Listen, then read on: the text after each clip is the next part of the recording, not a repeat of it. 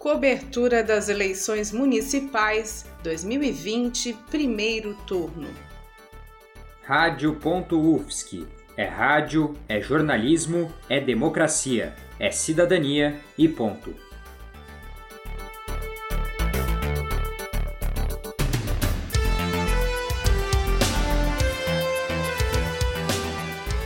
Aqui em Fortaleza, a votação teve início pontualmente às 7 horas da manhã, sem registro de maiores problemas ou aglomerações nas sessões eleitorais. Estão aptos a votar na capital cearense mais de 1 milhão e 800 mil eleitores. A disputa para prefeito por aqui está acirrada envolve 11 candidatos. E ao que tudo indica, teremos segundo turno. De acordo com as pesquisas, três candidatos aparecem no páreo por duas vagas: José Sarto, do PDT, Capitão Wagner, do PROS e Luiziane Lins, do PT. As projeções indicam José Sarto e Capitão Wagner à frente nas últimas pesquisas. E Luiziane, que já foi prefeita de Fortaleza por dois mandatos, corre por fora, segundo apontam os institutos Datafolha e Ibope. A expectativa é que ainda na noite deste domingo já tenhamos um desfecho do cenário eleitoral na capital cearense. Além da definição sobre quem vai suceder o atual prefeito Roberto Cláudio do PDT, os fortalezenses vão eleger também 46 vereadores para a Câmara Municipal.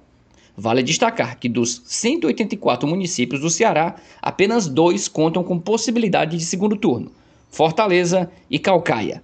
Bruno Balacó para a Rádio.UFSC, na cobertura do primeiro turno das eleições 2020.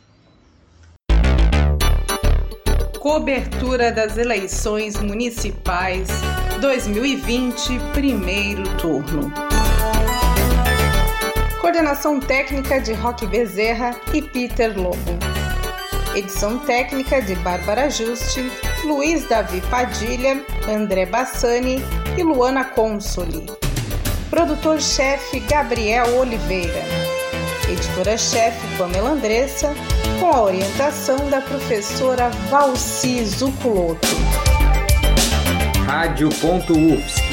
É rádio, é jornalismo, é democracia, é cidadania e ponto.